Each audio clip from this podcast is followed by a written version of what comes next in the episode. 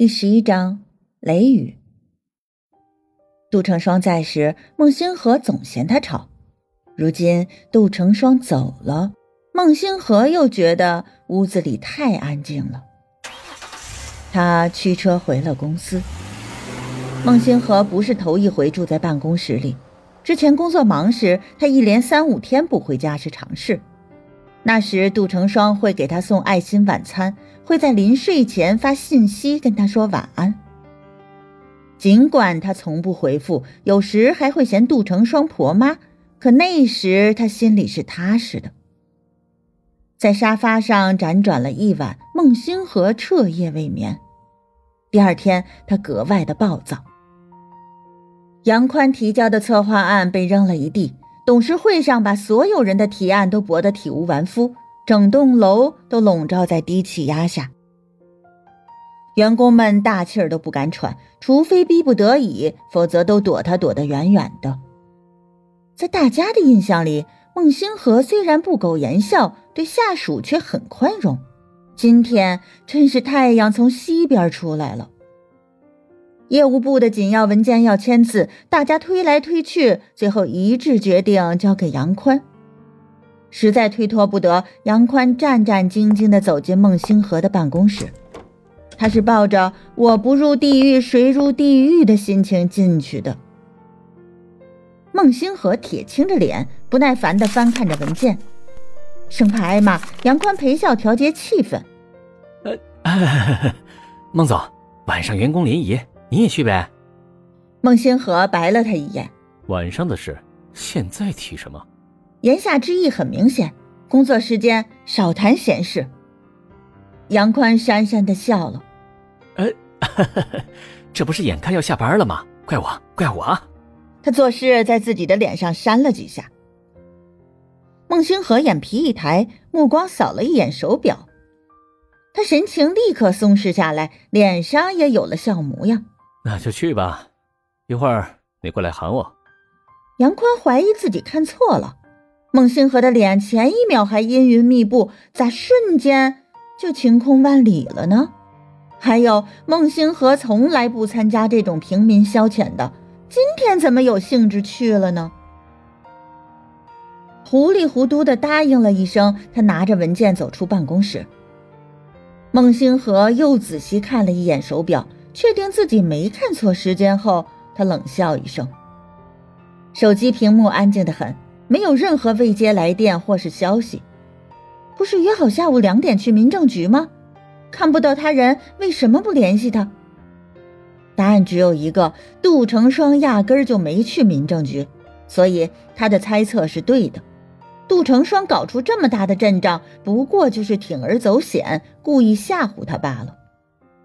那么没脸没皮的女人，怎么会突然有了自尊？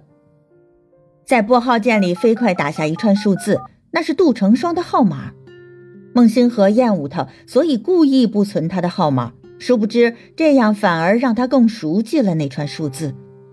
大拇指在拨号键上比划了几下，始终没有落下。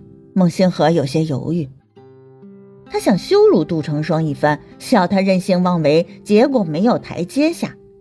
可如果把他逼急了，会不会真下定决心离婚？算了，还是别跟他一般见识了。犹豫再三，他还是收起手机。很快，杨宽过来喊他去联谊会。得知这位佛爷要下凡与平民打成一片，员工们个个提心吊胆。可令众人意外的是，孟星河随和有礼，跟白天上班时完全是两副面孔。快散局时，外面下起了大雨，大家只好干坐着等雨停。哎，咱们这雨可不算大了，听说东郊那边下了一整天，山体都出现滑坡了。啊，这么严重啊？没出现事故伤亡吧？这我就不知道了。好在我没有亲戚朋友在那边，否则肯定担心死了。员工们的闲聊传进孟星河的耳中。他刚刚放松的心又悬了起来。杜成双父母留下的别墅不就在东郊吗？一道紫红色的闪电撕过乌色的天空，随之而来的便是震耳欲聋的雷声。有几个女员工胆怯的捂住耳朵，满脸惊恐之色。杜成双最怕打雷了，他一个人在别墅，不会出什么事吧？孟星河猛然站起身，快步就往外走。杨宽追了上来。哎，孟总，孟总，外面雨太大了，您再等等吧。孟星河淡淡的说：“没事。”同时加快了脚步，到地下车库取了车。孟星河准备去东郊看看。雨水如瓢泼，尽管雨刷器忙个不停，视线仍受到很大的影响。就在车子即将右转时，孟星河看到一个熟悉的身影，降下车窗，孟星河大声喊着：“晨曦，快上车！”段晨曦虽然撑了伞，浑身上下仍被淋透了。钻进车里，他狼狈地整理了下头发。哎呀，雨太大了，这里不好叫车。孟星河点点头，表示理解。我送你回家吧。他心里想的是，如果自己追去东郊，岂不是正中杜成双的下怀？杜成双是商界奇才，深谙博弈心理。如果这次被他得逞，日后自己就被动了。孟星河赌气的想。一切都是你自找的，就算被雷声吓到，也是活该了。段晨曦娇滴滴的说：“哎呀，那怎么好意思呀？”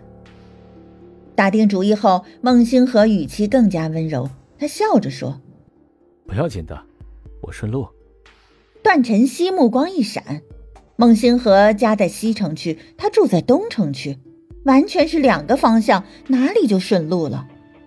自然是孟星河对他不能忘情，故意找借口送他罢了。不拆穿孟星河的心思，段晨曦低低的嗯了一声，脸上浮起得意的笑。